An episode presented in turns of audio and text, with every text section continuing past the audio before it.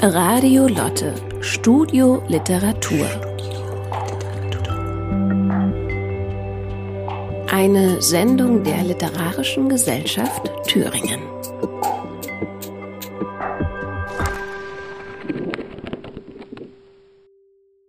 Ich darf Sie im Namen verschiedener Einrichtungen, die an dieser Reihe und dieser Veranstaltung mitwirken, ganz herzlich begrüßen.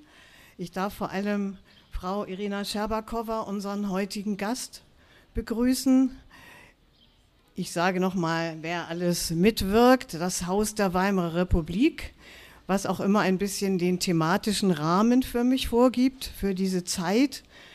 Äh, dazu sage ich aber gleich noch etwas. Die Landeszentrale für politische Bildung Thüringen, die Literarische Gesellschaft Thüringen und für die Erfurter Veranstaltung gestern waren es auch die Erfurter Herbstlese und das Haus Dacheröden.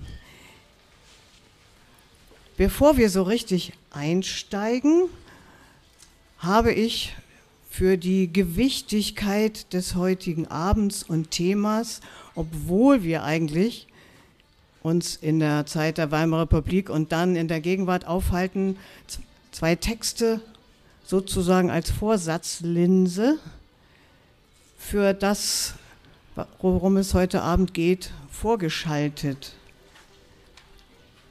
Ingeborg Bachmann aus der Komfortzone des deutschen Wirtschaftswunders in den 50er Jahren sagt, die Wahrheit ist dem Menschen zumutbar. Es kann nicht die Aufgabe des Schriftstellers sein, den Schmerz zu leugnen, seine Spuren zu verwischen, über ihn hinwegzutäuschen. Er muss ihn im Gegenteil wahrhaben und noch einmal, damit wir sehen können, wahrmachen. 1983 schreibt Christa Wolf in dem Buch Cassandra die berühmte kurze Passage, Wann Krieg beginnt, das kann man wissen, aber wann beginnt der Vorkrieg? Falls es da Regeln gäbe, müsste man sie weitersagen, in Ton, in Stein eingraben, überliefern. Was stünde da? Da stünde unter anderen Sätzen, lasst euch nicht von den eigenen täuschen.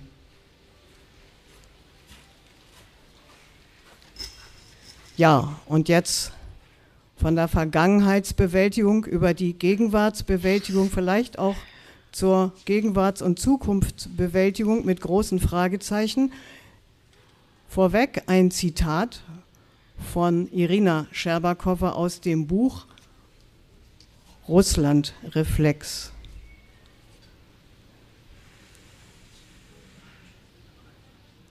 Es geht nicht darum, Russland zu verstehen in einem rechtfertigenden Sinne.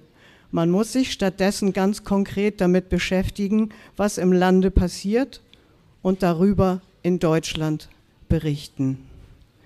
In diesem Sinne habe ich diesem Abend auch die, den Untertitel Eine Deutschstunde über russische Geschichte und Gegenwart gegeben.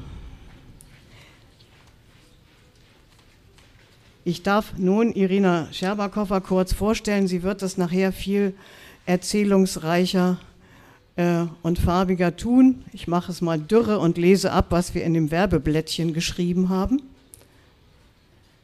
Geboren 1949 in Moskau, sie ist Historikerin und Vorstandsmitglied der russischen Geschichts- und Menschenrechtsorganisation Mem Mem Memorial, Memorial International, die Ende 2021 von einem Moskauer Gericht aufgelöst wurde. In Deutschland erhielt sie in diesem Jahr den Theodor Heuss Preis und dazu in den Jahren davor verschiedene andere Preise unter hier und hier unter anderem auch die Goethe-Medaille. Sie ist Mitglied des Kuratoriums der Stiftung Buchenwald und Mittelbau Dora, war lange Jahre als Übersetzerin tätig, auch zehn Jahre gewiss äh, mit der Übersetzung von DDR-Literatur ins Russische beschäftigt. Nicht nur. Weiteres erfahren wir von ihr selbst. Zu mir äh, auch noch ein paar Takte. Ich bin Ulrike Müller, von der Ausbildung her Musikerin und Literaturwissenschaftlerin. Ich habe den Schwerpunkt meiner Arbeit auf das Thema Frauen in der Kulturgeschichte, Sozial- und Politikgeschichte äh, gelegt und in diesem Sinne dann auch diese Reihe entworfen, in, um, in der es äh, darum geht, unbekannte Frauenpersönlichkeiten des östlichen Europa der 20er und 30er Jahre in den Blickpunkt zu rücken. Wir hatten dazu schon letzte Woche eine Veranstaltung und jetzt, heute Abend, gibt es die Ausweitung der Veranstaltung in die Gegenwart hinein. Eigentlich hatte ich schon letztes Jahr gedacht, ach ja, dann mache ich diese schöne Literatur aus Osteuropa, Russland natürlich. Wir haben ja einen auch ähm, privilegierten, aber auch einseitigen Blick auf die Literatur des östlichen Europa. Und ich habe in diesem Jahr dann sehr viel mehr durch Recherche kennengelernt, auch aus der Ukraine, aus der Bukowina äh, und ganz viel Frauenpersönlichkeiten, zum Beispiel aus Lviv, aus Lemberg. Und hier hinein rücken wir aber auch natürlich die Faszination auch für die russische Literatur, zum Beispiel in der Veranstaltung kommende Woche zu Anna Achmatova und Marina Zvetaeva.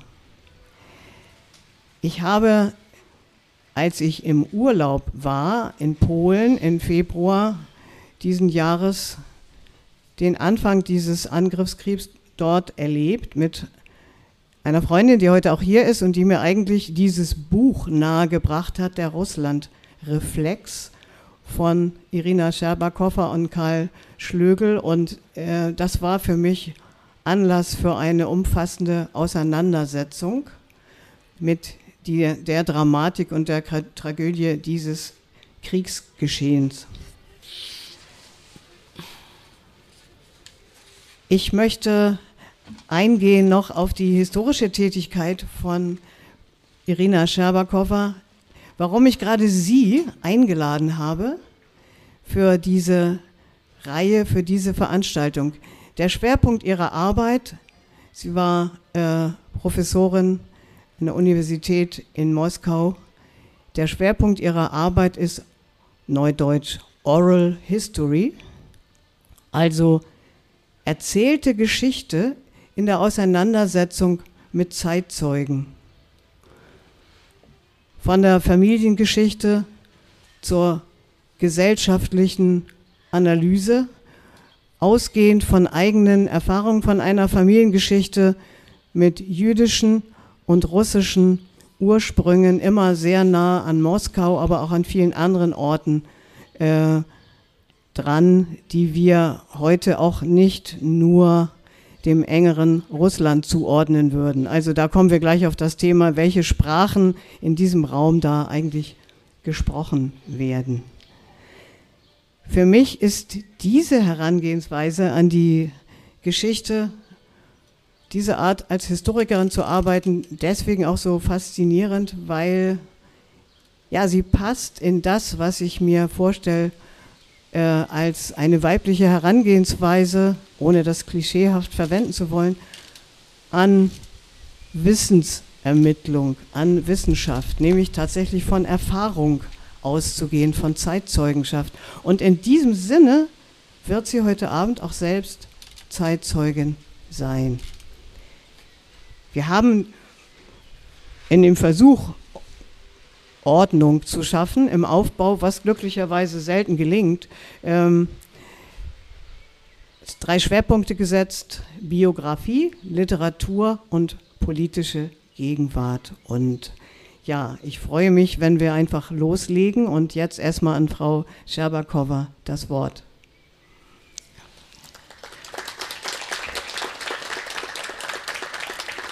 Ah, vielen Dank. Bin ich hörbar?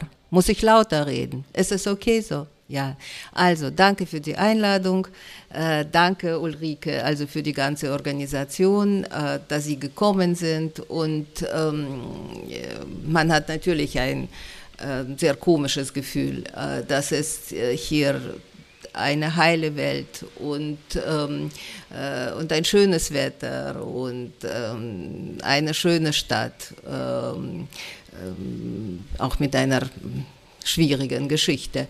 Und ähm, ähm, ich würde ja sagen, dass wir in so einer Situation uns befinden, dass man das alles zwar, ich meine jetzt äh, die Menschen in Russland, die dann äh, ja äh, gegen diesen Krieg sind, die äh, absolut kritisch schon oder ähm, mehr sogar äh, eigentlich ähm, all die letzten Jahre und sehr früh ähm, ähm, auch nicht nur sehr kritisch, sondern äh, eigentlich alles Mögliche getan haben, also um gegenzuwirken zu dem allen, was putinisches Regime uns vorbereitet hat.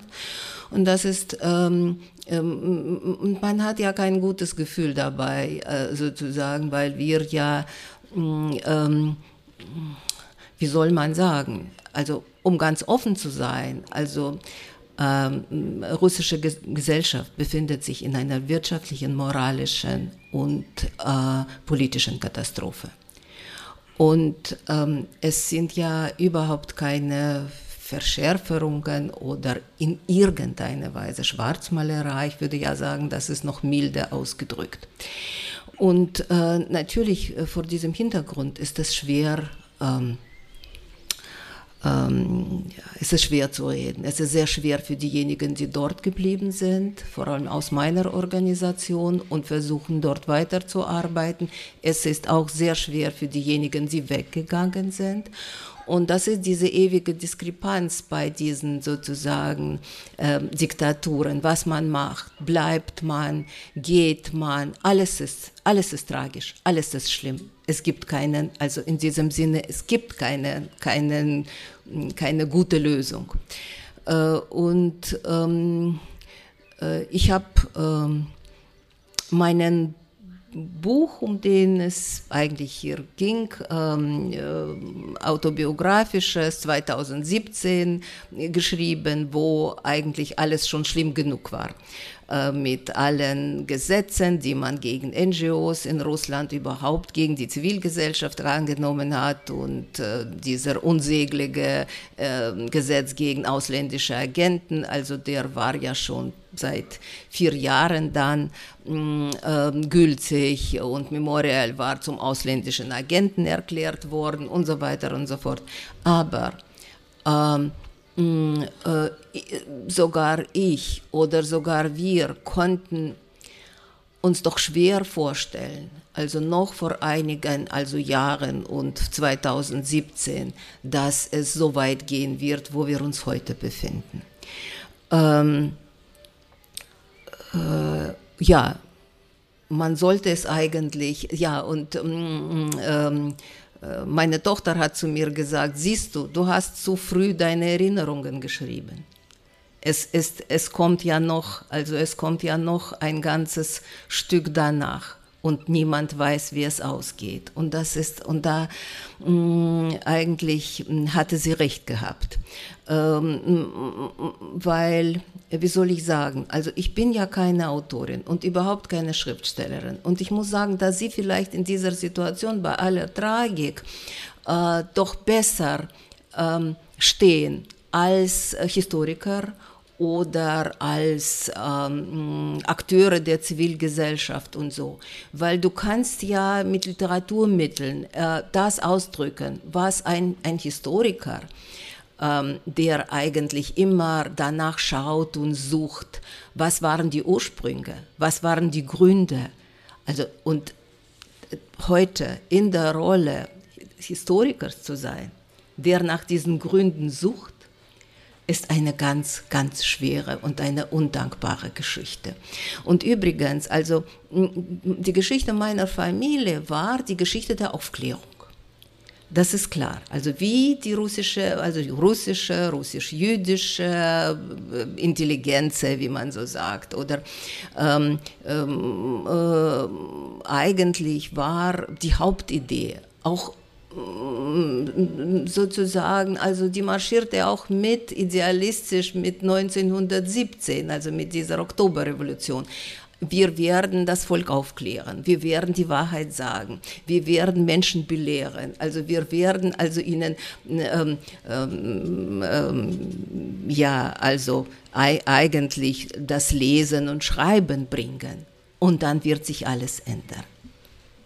Und eigentlich hat meine Familie 100 Jahre das gemacht. Es waren Lehrer, es waren Parteifunktionäre auch dabei. Also dann mm, äh, äh, habe ich fast 30 Jahre bei der Memorial-Organisation gearbeitet und wir haben sie dann 89 gegründet und die Gesellschaft nannte sich eine Aufklärungsgesellschaft.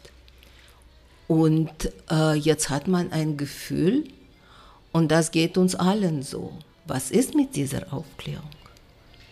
Warum hat sie nicht funktioniert in Wirklichkeit? Warum ist die russische Gesellschaft jetzt so, also so hingeraten, wo sie hingeraten ist? Ist das alles? Und wahrscheinlich haben Sie jetzt schon mitbekommen und mitgehört, dass man nicht nur, dass man nicht nur das, sondern also die russische Sprache nicht mal hören kann. Also, und ich kann eigentlich, es, ich konnte es mir nicht vorstellen, äh, die, die Sprache ist unsere, war unsere Waffe. Ich konnte es mir nicht vorstellen, also noch, äh, also vor einiger Zeit. Aber jetzt ist das für mich, so tragisch wie das ist, nachvollziehbar, warum die Ukrainer und ukrainische Intellektuellen sogar die russischen Töne nicht hören wollen. Warum man die Straßen, die nach Pushkin genannt sind, umbenennen will. Das ist eine schreckliche Geschichte. Das ist eine tragische Geschichte. Man kann ja sagen, also die haben ja, sie sind nicht schuld daran. Also wenn wir uns von der ganzen Kultur absagen, was bleibt da? Muss ja nur die Barbarei. Aber das hat, mm, ähm, ähm, wie soll ich sagen, also dieser jetzt darauf bestehen, also wie wichtig und wie wirksam unsere russische Kultur war, wie wichtig die Klassik und so, ist eigentlich in dieser heutigen Situation fast daneben gestellt. Fast daneben gestellt. Ich habe nie gedacht, dass ich diese Worte mh, ähm, überhaupt äh, aussprechen werde, weil äh, äh, mein ganzes Leben war mit der Literatur, in der Literatur, im Beruf war es die Literatur. Also ich habe wirklich, also fast also mehr als zehn Jahre, das war nicht nur DDR-Literatur, aber sehr viel DDR-Literatur. Wissen Sie, das war ja so eine ähm, Geschichte. Erstens wurde die DDR-Literatur sehr viel verlegt bei uns, ähm, weil äh, nicht so viel gelesen aber sehr viel verlegt, weil es war ein staatliches Abkommen, also zwischen den Ländern und es musste. Und übrigens gute Sachen konnte man schwierig unterbringen und, man, also, und, und Zensur hat auch das seine immer getan. Christa Wolf konnte, äh, wollte Kindheitsmuster bei uns einige Jahre nicht verlegen, weil man ähm, das Buch zensurieren wollte. Und das wollte sie nicht.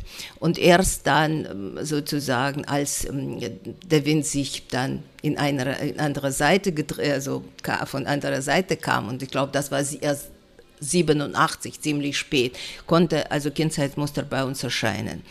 Aber ich war, und das war ja so eine Skala bei den, bei den ähm, Lektoren in den Verlagen. Also wenn du ein junger Übersetzer bist, kriegst du erstmal die DDR-Literatur übersetzt.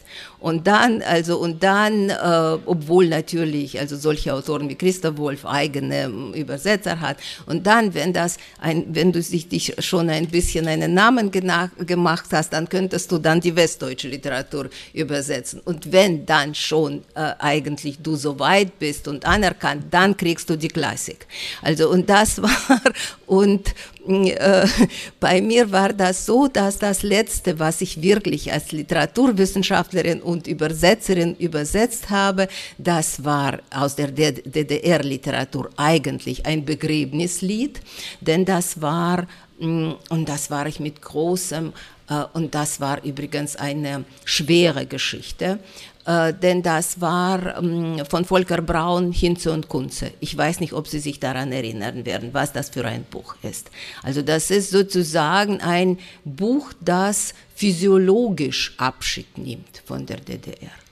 Und im vielen auch es mir schien, dass es auch Unrecht, äh, äh, Unrecht, das ist gut bei den Schriftstellern, ist das eine Sichtweise, wie faul. Das ist eigentlich das Verfaulen, physisches Verfaulen, also von diesem Regime. Also das, also und ähm, ja, das war das, das Letzte. Und dann einige Novellen von Kafka, weil man ähm, ähm, bereitete zum ersten Mal in der Sowjetunion noch damals eine volle Ausgabe von Kafka. Und das war eigentlich äh, meine letzten literarischen Arbeiten. Und das war 89, weil das muss ich immer sagen. Ich, ich bin eine abtrünnige Germanistin. Ich habe Germanistik studiert. Äh, warum? Weil ich eigentlich äh, mich eher für die Geschichte interessiert habe und das schon immer. Und ähm, für die Geschichte des Nationalsozialismus auch, weil sie bei uns ja auch nicht präsent war. Das ist sehr interessant. Bei allen antifaschistischen Propaganda und ähm, äh, wo der Krieg so eine ro große Rolle gespielt hat, konnte man das nur, nur die Literatur war die Schiene um eigentlich zu verstehen, was, wie, was eigentlich es in Hitler-Deutschland passiert ist mit den Menschen, meine ich. Und weil äh, historische Studien gab es nicht wirklich. Und übrigens, die erste, es muss ich an Ihnen sagen, nicht mal, dass man äh, eigentlich das Stalins-Thema äh, lange Jahre tabu war, aber auch Hitler-Biografie ist bei uns erst äh, im Jahre 81 erschienen. Also sehr, sehr spät und mit großen also Zensurschwierigkeiten, weil ja man die Parallelen nicht sehen wollte. Äh, und die waren ja ziemlich deutlich oder irgendwelche oder Vergleiche. Ähm, und für mich, äh, es gab einen Film äh, in den 60er Jahren, der sehr, sehr bekannt geworden ist, ein Dokumentarfilm, erstmal nicht gezeigt, dann später doch gezeigt von Michael Rom und der hieß Der gewöhnliche Faschismus. Und das war zum ersten Mal eigentlich die Darstellung des Alltags äh, mit Dokumentaraufnahmen und das war eine absolute Offenbarung, weil die Menschen zum ersten Mal vergleichen konnten, eigentlich wie es in einer Diktatur war, hier und dort. Und äh, für mich war das interessant und wichtig und dann, also und deshalb habe ich die auch zum großen Teil die Germanistik gewählt und dann ist das auch und nicht die Geschichte, sondern Literaturwissenschaft und das ist auch Klar, warum? Weil bei der Literaturwissenschaft ähm, ähm, und an, an, der philologischen Fakultät brauchte man nicht so viel von diesem ideologischen äh, ja, also von all diesem sozusagen, also äh, von all dieser Ideologie, die immer äh, die Geschichte und Geschichtswissenschaft ja in unseren, sowohl in der DDR, natürlich auch in der Sowjetunion begleitet hat. Ja, das war ja nicht wirkliche Wissenschaft, das war zum Teil eine Ideologie. Es gab ja Fakten, es gab bessere Arbeiten, schlechtere Arbeiten, aber das war, und dann die sowjetische Geschichte, wie könnte man sie überhaupt, ähm, ähm, gute Historiker bei uns, ähm, haben viele in ihren Biografien danach geschrieben, sie würden schon gerne sich natürlich mit der sowjetischen Geschichte auseinandersetzen. Aber äh, wie kann man eine Geschichte studieren, wo man zu den Quellen keinen Zugang hat? Das ist ja nicht möglich. Und wir wussten nicht mal, was in diesen Quellen man finden kann. Das muss man ja sich vorstellen. Solzhenitsyn äh, fängt sein Archipel Gulag äh, mit den Worten an, ähm, äh, ich schreibe mein, mein Buch äh, nach, äh, also sozusagen die Quelle für mein Buch sind die Erzählungen und Erinnerungen von Menschen. Denn die Archive sind unverschlossen. Und eigentlich äh, bin ich fast sicher, schreibt er, das ist und das ist äh, Ende 60er Jahren, Anfang 70er, dass diejenigen, die, diese, die Zugang zu diesen Archiven hatten, an, wahrscheinlich sie schon längst vernichtet haben.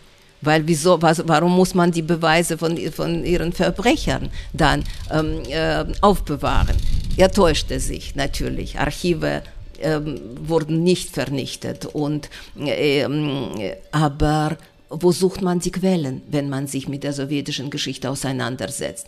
Und deshalb, äh, wie sucht man die Methoden? Und deshalb war für mich der Zugang vom Nationalsozialismus, also aus der deutschen Geschichte zum Teil, Ähm, und, und auch deshalb die Literaturwissenschaft, weil wie gesagt nicht die Geschichte, äh, nicht, nicht, nicht, nicht, äh, ähm, nicht ähm, historische Werke haben also, also große Rolle gespielt, sondern die Literatur.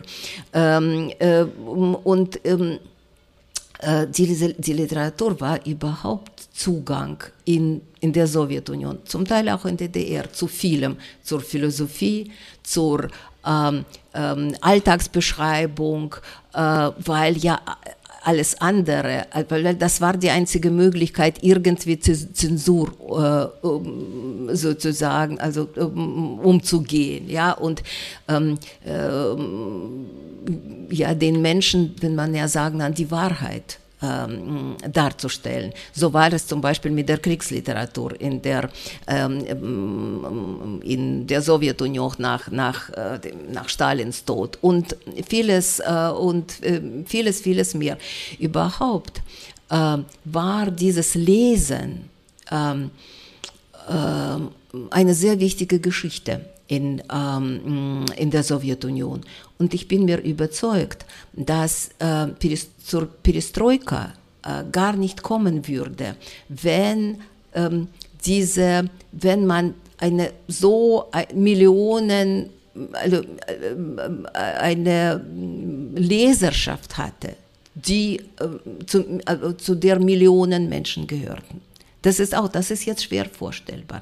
Überhaupt nicht. Aber am Anfang von Perestroika, also waren die, gingen die Auflagen von Zeitungen, von sogenannten siebten Zeitschriften in Millionenfache, also vier Millionen, fünf Millionen für ein literarisches Heft. Das kann man jetzt überhaupt nicht vorstellen. Jetzt sind das 3000. Und wenn das dieselben, eigentlich dieselben dicken Zeitschriften, wie Novi Mir äh, zum Beispiel, und, mm, und, äh, und sie können es noch gut heißen wenn sie also diese drei, äh, 3000 haben und, und mehr oder weniger so etwas auch im Internet. Aber damals, damals, also das waren ja Millionen und ich habe immer gesagt, dass wenn ich unsere Demos gesehen habe und überhaupt, also die Menschen, die sozusagen Gorbatschow in diese Richtung gedrückt haben, also das waren die Leser. Wir hatten ja keine. Wir hatten, Dissidenten waren eine, eine sehr, eine Handvoll von Menschen. Und eigentlich saßen sie schon Anfang der 80er Jahre mehr oder weniger in den Lager oder gingen in die Immigration. Also schien ja alles zerstört zu sein. Aber das war die, also das war die Leserschaft. Also sozusagen dieses Lesen, samt übrigens ausländischer Literatur, samt deutscher Literatur, hat die Menschen würde ich sagen, humanisiert und die ganze Gesellschaft auch. Und ähm, mm, ähm, das ist, ähm, äh, wir hatten ja keine Solidarność wie in Polen, keine Gewerkschaften keine politischen, keine, keine, keine, keine Parteien, natürlich nichts. Also es waren die Leser die, und übrigens Frauen, Bibliothekarinnen, Lehrerinnen ähm, äh, und ähm, die Menschen, die damals das miterlebt haben, vor 30 Jahren, also oder diejenigen, die aus Westen gekommen sind, sie waren sehr erstaunt, weil eigentlich erwartet man bei, bei solchen Demos, die Millionen Menschen, wie das in Moskau war, also sozusagen erfasst haben, eigentlich junge Menschen, Studenten. Aber interessanterweise und das ist wahrscheinlich auch zum Teil die Grundlage dafür, was heute passiert, gab es, gab es wenige dabei, nicht so viele. Und die meisten waren eigentlich die Menschen so zwischen 30 und 50 Jahren sozusagen diese ähm, Menschen, die an Tauwetter geglaubt haben, also oder Kinder des 20., wie wir gesagt, Kinder des 20. Parteitages waren und dann immer also in diese Aufklärungs, immer an diese Aufklärung also gedacht und geglaubt haben. Und vieles, was danach passiert ist in den 90er Jahren, ähm, in meinen Augen hing auch damit zusammen, oder das war ein Zeichen, dass das sich alles ändert. Die sind verschwunden. Die gab es nicht mehr und sehr schnell. Ähm, ähm, Literatur hörte auf, so eine Rolle zu spielen. Überhaupt nicht. Also äh, es kam die Publizistik, ähm, dann anstatt anstatt Literatur, klar, also man wollte schnell etwas begreifen, lesen und so. Und dann äh, kamen Medien Und das war eine ganz andere, kamen Medien und das war eine ganz andere Geschichte schon. Und, ähm, äh, und dieses, und für viele, für viele Intellektuellen, ähm, Literatur, Menschen aus der Literaturszene war das natürlich erstmal in den 90er Jahren eine Katastrophe. Weil man hat das so, man hat so so daran gewartet. Man war ja so glücklich, dass Zensur abgeschafft worden ist, dass die neuen Zeiten gekommen ist, dass das, das Freiheit jetzt ähm, sozusagen des Wortes herrscht. Aber äh, die Menschen, äh, für die Menschen hat das aufgehört, diese Rolle zu spielen, diese auch diese aufklärerische Rolle zu spielen. Und mm, ähm, Memorial, als Memorial gegründet worden war, und das war 89, nur erstmal schon erstmal 88. Das war eine, eine kleine Gruppe, also eigentlich auch von Lesern aus verschiedenen, aus, das waren überhaupt keine Historiker, überhaupt nicht. Das waren, ähm, ich weiß nicht, junge Dok äh, Doktoranden, Mathematiker, Chemiker, ähm, ähm, Schullehrer, äh, ehemalige Dissidenten, die aus den Lagern gekommen sind. Äh, und die Idee war, damals auch eine absolut aufklärerische und erstmal eine ganz einfache. Äh, wir wussten nicht um die Zahlen. Wir wussten nicht, wie viele umgekommen sind in diesem, also, in, in, also sozusagen in dieser, in, in, den stalinischen Zeiten, also im großen Terror, überhaupt nicht. Aber wir wussten, es waren sehr, sehr viele, weil um uns herum waren Familien, die, also alle waren betroffen. Und das könnte man mehr oder weniger ausrechnen, eigentlich, wenn da so viele sind, dass es also ins Millionenfache gehen sollte. Und es gab keine einzige Tafel, kein einziges Denkmal, also kein einziges öffentliches, mm, äh, ja, öffentliches Symbol dafür. Nichts. Das muss man sich vorstellen. Überhaupt nichts. Es war eine Erzählung von Solzhenitsyn, 2060 veröffentlicht, Ein Tag im Leben von Ivan Denisovich und mehr gab es nicht, weil dann wurde das Thema wieder verboten und Schluss war damit. Aber es, es gab es doch äh, in der Literatur, die unter der Hand vorhanden ja. war und ja. äh, es gibt diese... Mhm. Mhm. Ich will noch mal ein bisschen, noch mal ein bisschen ja. äh, in diese Szenerie der Literatur, wo sie sozusagen mhm. Brot war aber unterm Küchentisch. Ähm, vielleicht noch mal zu dieser Schubladenliteratur. Ich fand das so spannend, äh, wie Sie das gestern geschildert haben. Ähm, mhm. also um auch zu erklären, wie dieser Stau sozusagen zustande gekommen ist. Mhm. Diese Lust, endlich offen alles lesen zu können. Da hatte mhm. sich ja vorher schon was angesammelt. Da gab es ja eine Tradition des, ja, ja. Äh, der Literatur, die nicht zugelassen war. Aber in der Literatur mhm. ist doch abgelagert, und das ist eigentlich auch mhm. mein Thema daran, mhm. ich lese Literatur in einer anderen Sprache mit einer erweiterten Atmosphäre, auch im Wort, aber ich lese, sehe dahinter Geschichte und ich sehe äh, Zwänge und Nöte äh, einer Epoche in der Literatur und natürlich lese ich auch Stalinismus in einer bestimmten Epoche oder ich lese Nationalsozialismus.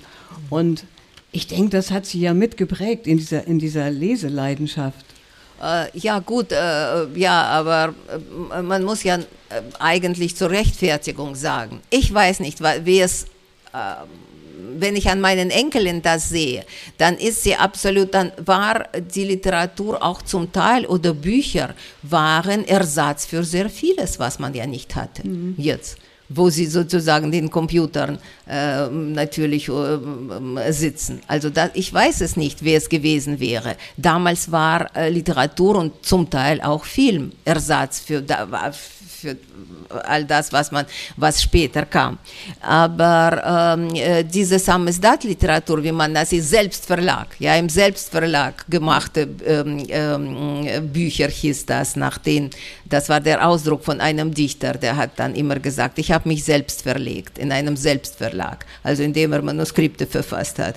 Ja, und ähm, die kursierten natürlich, die kursierten äh, unter den bestimmten Schichten, ähm, manche waren sehr, sehr gefährlich. Ähm, ähm, man, wir haben in unserem Archiv in Memorial viele Fälle, wo die Menschen verhaftet worden sind, also wegen Verbreitung, also von diesen äh, quasi sozusagen verbotenen, äh, verbotenen Texten die dann äh, in der, schon nach 89 oder 88 veröffentlicht worden waren und sogar Archipel Gulag 89, äh, das war eine riesige Zäsur, also sozusagen, also die Veröffentlichung, die Veröffentlichung von Solzhenitsyn. Aber ähm, äh, ja, und ähm, äh, ich will noch die Memorialgeschichte zu Ende bringen. Also das die Idee war erstmal eine sehr bescheidene, ein Denkmal. Ein Denkmal, deshalb Memorial. Ein Denkmal muss hin. Wenigstens eins. Und dann kam das wie, äh, wie ein Schneeball, diese Geschichte. Und, also, und die Jahre bis 93 waren die Jahre wirklich, wo die Menschen, wie es uns schien, und das war, ich würde ja nicht sagen, dass es eine Täuschung war, nur das war äh, das in, sozusagen, also das war ein aufflammendes Interesse. Und dann ähm, gingen in den 90er die Menschen weg, die dieses Interesse haben, die es sozusagen absolut physisch und persönlich betraf, wenigstens im großen äh, Maße. Und dann kam sozusagen, kamen die wirtschaftlichen Reformen, kamen die 90er Jahre, ähm, kam ähm, äh, wie soll man sagen, gro große Enttäuschungen auch, weil man geglaubt hat, äh, man kann sehr schnell raus aus dem, was sozusagen Sowjetunion da war, dieser schrecklichen wirtschaftlichen, also politischen äh, Katastrophe, in der sich Sowjetunion dann befand. Das, also man, man muss, man hat geglaubt, ein bisschen, also wie in einem russischen Märchen, wissen Sie, dass alles sich, also also irgendwie, man schläft und schläft und schläft und dann plötzlich wacht man auf und da kommt der Zauberpferdchen, also wenigstens diese Recke schläft und da kommt ein Zauberpferdchen oder der graue Wolf und der wird äh, irgendwie, also alles schon richten und er kommt mit einem Zaubertrank und wenn also die Bösewichte, also diesen sozusagen diesen Recken dann morden, also kommt ja ähm, also die, der Wolf und rettet ihn, also mit dem Zauber Zaubertrank. Ein bisschen hatte man dieses Gefühl, dass man daran geglaubt hat und das hat sich nicht und das hat sich überhaupt nicht nicht verwirklicht, gar auf gar keine Weise. Aber die Literatur war wirklich äh, damals ähm, äh, also eigentlich fast das Einzige, was man hatte. Geschichtsbücher wurden noch nicht geschrieben, Archive öffneten sich nur und äh, wie gesagt, also das waren vielleicht sozusagen die, les die letzten glücklichen, die letzten glücklichen Zeiten, also für die Autoren, die dann ähm, äh, veröffentlicht werden könnten, also für ähm, äh, diejenigen, die schon verstorben in den Lager umgekommen, umgebracht und so, die dann ans Licht gekommen sind und ähm, zur damals in diesen Jahren zur Hauptlektüre ja, von vielen, vielen Menschen geworden sind. Ja, ähm, ich, ich soll vielleicht, ähm, äh, ich, ich kann vielleicht ein kleines bisschen darüber lesen, was diese Samizdat-Geschichte bedeutet, aber wirklich ganz kurz. Im Vergleich zu meinen Alters- und Klassenkameraden war ich sehr privilegiert viele Bücher und Manuskripte, denen man nachjagte, die man für eine Nacht zum Lesen bekam, mit der Hand abschrieb oder für deren Kopien man viel Geld zahlte, kamen auf verschiedenen Wegen unweigerlich zu uns ins Haus. Von meinem 13. Lebensjahr an wusste ich, wo sie lagen. Im großen Einbauschrank im Zimmer meiner Eltern zwischen den Jacken meines Vaters. Das als Versteck zu bezeichnen wäre lächerlich. Äh, sie waren einfach nicht offensichtbar. Ich weiß nicht, ob ich die Eltern nach, einem, nach einer Erlaubnis gefragt habe. Explizit verboten hat es mir niemand. Jedenfalls sah ich von Zeit zu Zeit nach, was dort im Einbauschrank lag. Wenn etwas mein Interesse weckte, nahm ich es mir. Äh, und da ich sehr schnell las, bemerkte meistens niemand etwas, bis ich die, Schritten, äh, bis ich die Schriften wieder zurückgelegt hatte. Ähm, Mm, äh, was ich in jenem Schrank fand, war äh, sehr unterschiedlich. Meist waren es mit der Schreibmaschine getippte Manuskripte, die einzelnen Seiten oft sehr dicht äh, beschrieben, dass die Zeilen aneinander stießen. Je dünner das verwendete Papier, umso mehr Kopien konnte man mit einem Bogen Durchschlagpapier auf der Maschine anfertigen. Mehr als vier Durchschläge schafften die wenigstens. Aber manche Schreiber haben so fest auf die Tasten, ähm, ähm, äh, dass sie sogar sechs schafften. Fotokopien von Büchern oder Manuskripten konnte ich nicht ausstehen. Die waren unhandlich und selten gut leserlich. Die Xerox-Kopien, äh, wie man sie in Russland nannte, weil sie auf den Geräten der Firma dieses Namens erstellt wurden und sie von besserer Qualität waren, tauchten erst äh, zu Beginn der 70er Jahren auf. Für den KGB der früher sogar Schriftproben von allen neuen Schreibmaschinen verlangte, bevor sie in den Verkauf gelangten, um hinterher herauszubekommen äh, zu können, wer da möglicherweise was geschrieben hat, waren die Kopien ein Problem. Äh, die Maschinen waren riesig, ich meine diese Xerox-Kopien riesig und werden in den Einrichtungen, die über Kopierer verfügten, in abschließbare Zimmer gestellt. Der KGB kontrollierte immer wieder, was da kopiert wurde. Auch kontrollierten ähm, äh, die Kopien Kopien oft verbotener Literatur gelangten dennoch in Umlauf. Nach und nach schließlich lösten echte Bücher, also in Gänsefüßchen, die Manuskripte und Kopien ab. Bücher, die auf die eine oder andere Art durch den eisernen Vorgang gelangt waren. Diese Bücher im Ausland publizierte, waren besonders wertvoll und hießen Tamizdat. Nicht Samizdat, sondern Dort Verlag. Da äh, ich las, was ich im Schrank meiner Eltern fand, fühlte ich mich mit 13 oder 14 Jahren schon ganz erwachsen. Denn ich beschäftigte mich zur gleichen Zeit mit denselben Dingen wie, äh, wie sie. Das ist übrigens äh, typisch für, also also für meine Schicht und für meine Generation. Vielleicht war das eine Besonderheit meiner Generation. Gleichgesinnte fanden sich nicht immer unter Gleichaltrigen. Äh, die Grenze wurde nicht zwischen Jungen und Alten oft gezogen, sondern je nach Ansichten und Überzeugungen. Zumindest war es für mich und einige meiner Freunde so. Meine Pubertät ging dann auch ohne besonders nennenswerte Auseinandersetzungen mit meinen Eltern vorüber. Es war klar, dass wir in wichtigen Fragen einer Meinung waren. Und so blieb es bis zum Ende ihres Lebens. Von den Manuskripten in dem Schrank interessierten mich die Texte über Stalins Lager am meisten. Ein Tag im Leben äh, von Ivan Denisovich hatte ich noch offiziell in der Zeitschrift Nowy Mir gelesen. Aber schon sehr bald, nachdem Khrushchev 64 als Parteichef und Ministerpräsident abgesetzt worden war, wurde das Lagerthema verboten. Die anderen Bücher Solzhenitsyn galten da schon als Untergrundliteratur. Seine Romane im ersten Kreis der Hölle, Krebsstation wurden den damals wahrscheinlich populären Samizdat Selbstverlagtexten populärsten, die in Form von gezippten Schreibmaschinenseiten verbreitet waren. In dem Buch äh, im ersten Kreis der Hölle kam Lev Kopelev als Lev Rubin vor. Lev Kopelev ist natürlich eine ganz wichtige Figur für diese deutsch-russischen Beziehungen und Aufklärungsgeschichte, weshalb ich mich besonders äh, weshalb es mich besonders interessierte. Ähm, äh, ja, nach den Werken Solzhenitsyn fand ich im Schrank meiner Eltern ein Manuskript mit einigen Erzählungen von Varlam Shalamov, Erzählungen in Kolyma. Ich las nur einige davon. Sie erschienen mir zwar schrecklich, aber auf eine andere Art und Weise, als ich das in meiner naiven Vorstellung vom Gulag erwartet habe. Auf der einen Seite die unschuldigen Opfer, auf der anderen die bösen Täter. In Shalamovs Erzählungen verlief diese Trennung nicht klar. In seinen unmenschlichen, harten Lagerwelt hatten die Kriminellen das Sagen. Und es herrschte eine solche Hoffnungslosigkeit, dass es mir schwer fiel, die Texte, diese Texte zu lesen. Erst 15 Jahre später, als ich mich selbst mit den Erinnerungen von Gulags Insassen beschäftigte, konnte ich sie wieder zur Hand nehmen und ihre wahre Bedeutung ermessen.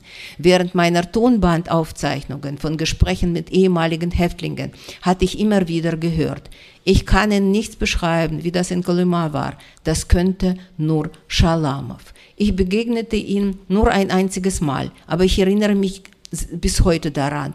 Es war gegen Ende der 60er Jahre. Ich ging mit meinem Vater den Gogol Boulevard ent, äh, entlang, als uns Schalamow entgegenkam. Ein großer Mann mit Falten durchgefurchtem Gesicht in einem langen schwarzen Mantel, der beim Gang hin und her schwankte.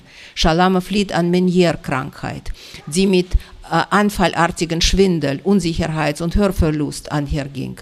Alle ehemaligen Lagerhäftlinge, die ich kannte, seien einige Jahre nach ihrer Befreiung aus dem Gulag wieder normal aus. Aber bei Schalamow waren die Folgen des Lagers nicht nur deutlich sichtbar, es schien das ganze Elend zu verkörpern, das die Häftlinge der Kolema durchlitten hatten und wirkte wie eine Personifikation seiner Erzählungen. Äh, warum ich das vorgelesen habe? Weil mh, mm, das war mein Zugang zum Thema und zum Memorial, weil ich ähm, zwar öffentlich eine Germanistin war und eine Übersetzerin, aber in Wirklichkeit ähm, ähm, ähm seit äh, Ende der 70er Jahre Tonbandaufnahmen gemacht habe äh, mit den ähm, Lager, ehemaligen Lagerinsassen. Und das war für nichts, sondern nur für mich. Und das war, wie soll man sagen, eine, wie ich sagte, eine absolut egoistische Geschichte, weil ich äh, mein eigenes äh, brennendes Interesse befriedigen wollte. Äh, ich war von diesen Menschen von Kindheit an umringt. Das waren die alle Freundinnen äh, meiner Großmutter hatten dasselbe Schicksal. Also der Mann verhaftet, im großen Terror umgekommen, dann acht Jahre Lager und ähm, äh, dann, also Gott sei Dank sozusagen zurückgekommen. Und ähm, es war überhaupt nicht so, dass sie ihre Geschichten irgendwie, äh, irgendwie uns am Tisch erzählt haben oder irgendetwas. Aber ich sah absolut deutlich schon als kleines Kind, äh, dass, sie, dass, ihre, dass sie durch etwas gezeichnet worden waren, also was, was sie absolut unterschied. Ähm, ähm, jedes Stückchen Brot, jedes Fettchen Papier, jedes ähm, Stückchen Stoff wurde verwendet äh, und das war, wie gesagt, also ganz anders als äh, im, normalen Leben. Und ähm, an vielen Sachen kam es raus, was sie dann erlebt haben. Und ich wollte das irgendwie von ihnen selbst erfahren. Und zwar in einen, in, in, in wirklich nicht schnippchenweise, sondern in, in den Geschichten, die ich hoffte, dass sie mir erzählen werden.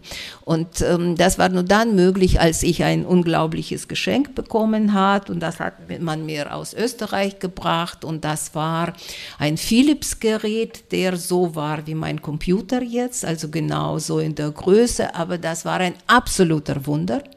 Das ist übrigens, liegt jetzt äh, im Buchenwalder äh, Museum, weil wir eine gemeinsame Ausstellung gemacht haben, Spuren des Gulags, die wurde hier im Schiller ähm, ähm, Haus ähm, ähm, einige Wochen zu sehen. Und äh, sobald ich dieses Gerät habe, war, kam die sozusagen diese Befreiung, weil ich hatte ja, ich hatte ja Instrument in meinen Händen. Und ähm, äh, seit, also bis Perestroika-Zeit habe ich, also der hat dann lange gedient und war, hat sich wirklich als sehr stabil erwiesen.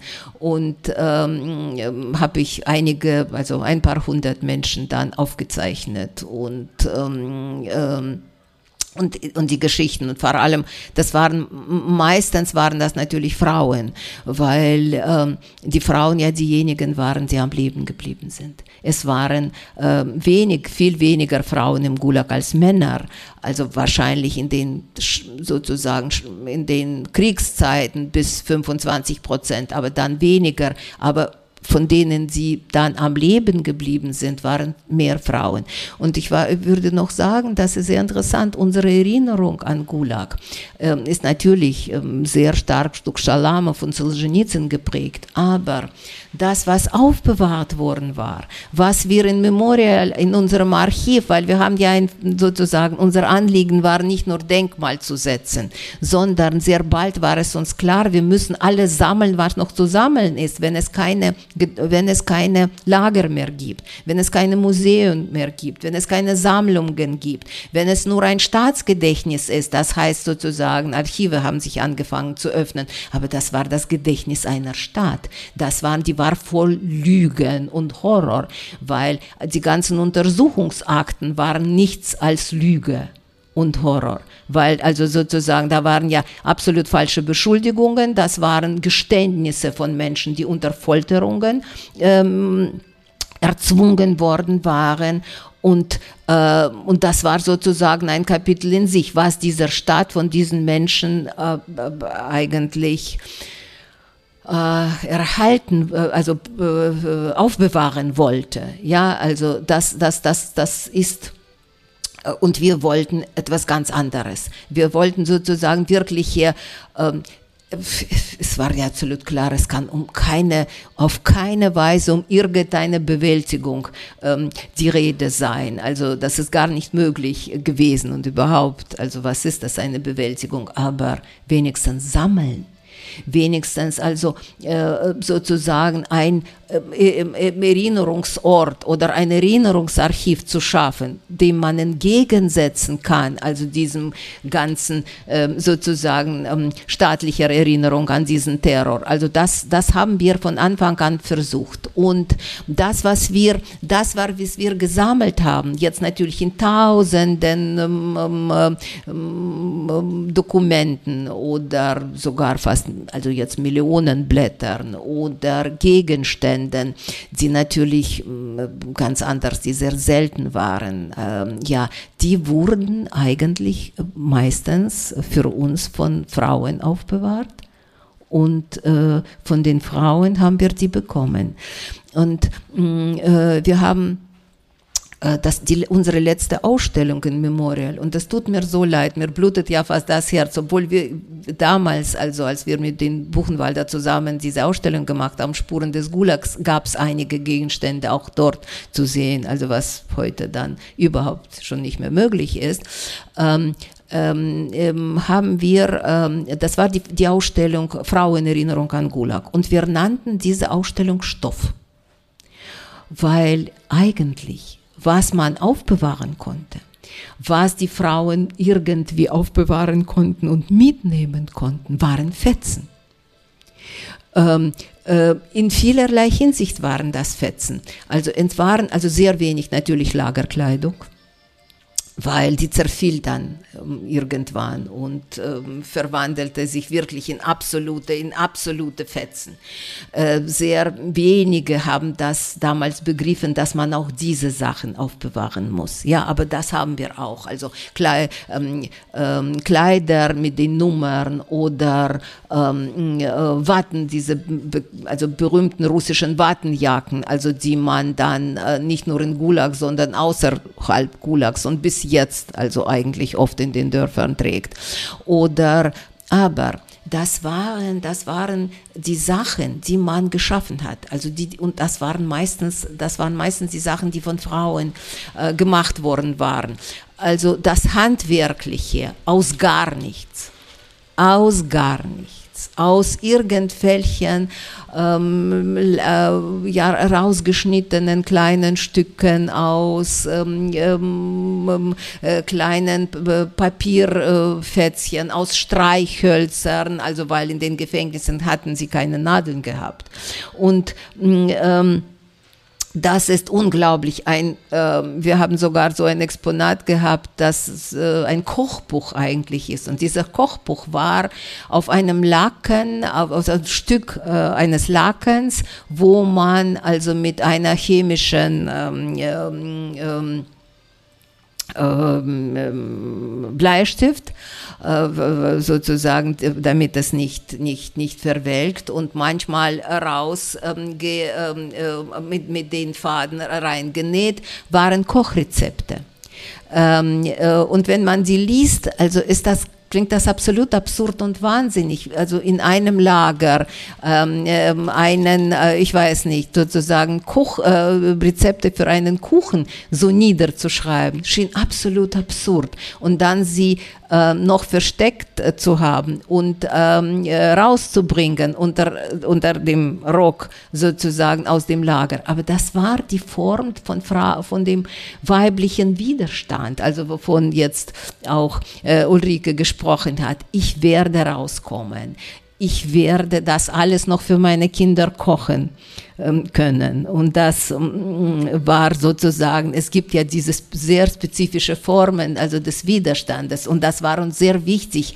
Und das war uns unglaublich wichtig, das zu zeigen. Und das war uns so, es tat uns so leid, dass wir das alles abbrechen mussten, nachdem Memorial liquidiert worden war, weil wir hatten Tausende von Besuchern und waren sehr erstaunt, also in unseren also kleinen Räumen von Memorial, wie das die Menschen bewegt hat. Also sozusagen diese Geschichte dieser, äh, dieses äh, weiblichen Widerstandes aus dem Nichts aus dem absoluten Nichts, ähm, indem man eine Nagelpfeile aus einem kleinen, äh, einem, aus einem Ton, äh, ähm, äh, aus einem Teil von einer Tasse sozusagen, so lange Tontasse, also so lange dann ähm, an einem Stein, ähm, ähm, wie man das auf Deutsch sagt, ich weiß nicht, meißelt, ja, und so, dass, dass es zu einer Nagelfeile wird.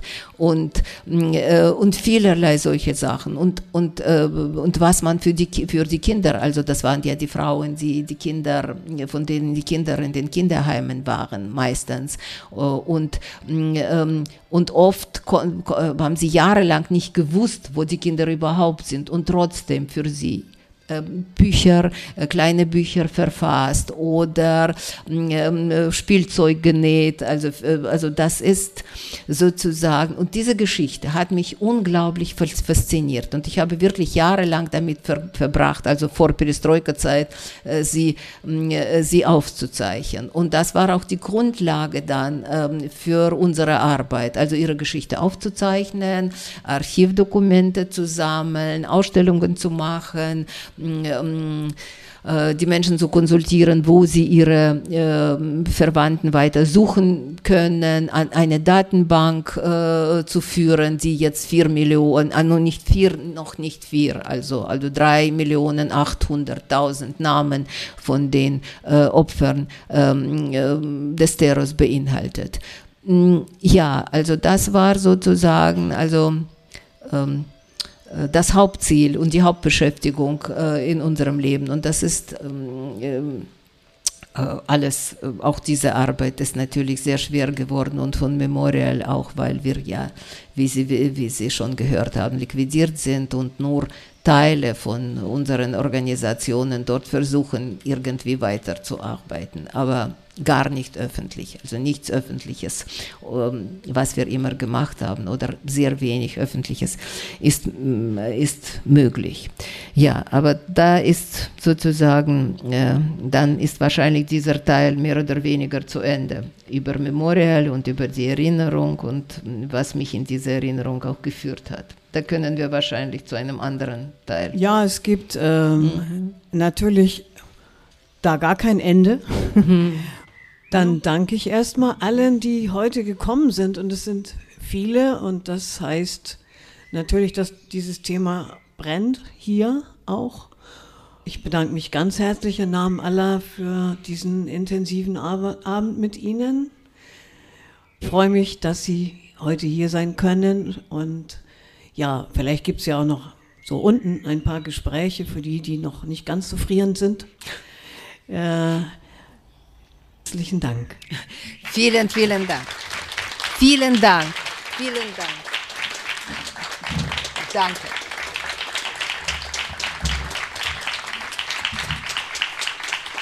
Danke.